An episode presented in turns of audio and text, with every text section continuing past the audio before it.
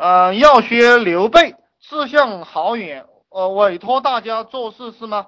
刘备其实是蛮值得佩服的一个人，那肯定佩服了。历史上留名的都是牛人，对，志向比较大，志向比较大，非常的重要，因为只有你志向大，你才能圈到人。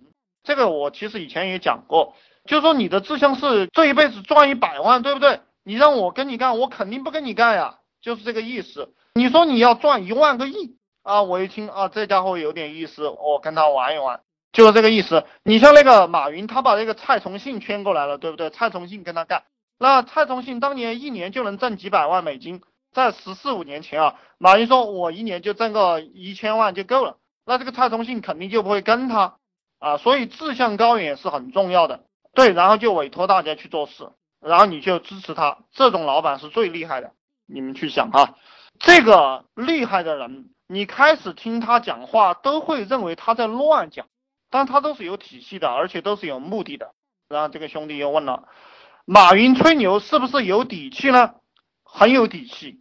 你要习惯性有底气，懂不懂？老板嘛，就是有底气嘛。你没有底气，你做什么事情呢？其实这个世界就是由虚的变成实的，人活的就是这一口气，懂不懂？就我们就是心里面有个想法，然后要去实现，然后一定要去实现，然后就就好了。呃，我们普通人好像不敢有这样的设想。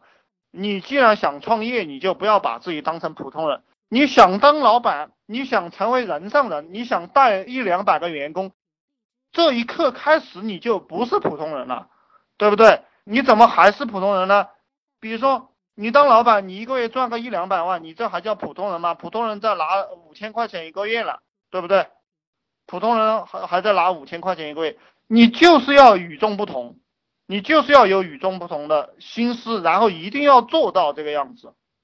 呃，这个穿 boss 我不知道什么意思啊，也没有这样的底气啊。底气有两个方面，第一个方面是技术，就是你确实有这门技术，对不对？你比如说编程你写个小程序，我写得出来，你写不出来，我就比你有底气啊。你如果来跟我比写程序的话，哦，那我觉得你就必须得听我的，这样就有底气。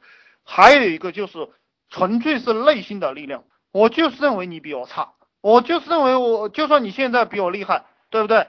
我要不了多久，半年、一年就超越你了，就心里面就是有这样的底气，我就是能干掉你，就结了。其实这个历史上很多人成功啊，呃，我喜欢讲这种打仗的例子，你像刘邦和这个项羽比起来，对不对？项羽势力那么强，刘邦很弱的时候，这个张良。